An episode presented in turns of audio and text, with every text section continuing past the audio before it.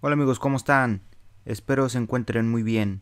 En este pequeño video solo quiero actualizarlos por si no saben que para 2024 el salario mínimo aumentará, pasará de 207.44 pesos en 2023 a 248.93 pesos y para la zona fronteriza pasará de 312.41 pesos a 374.89 pesos lo que es un aumento del 20% más. Estos cambios entran a partir del 1 de enero de 2024.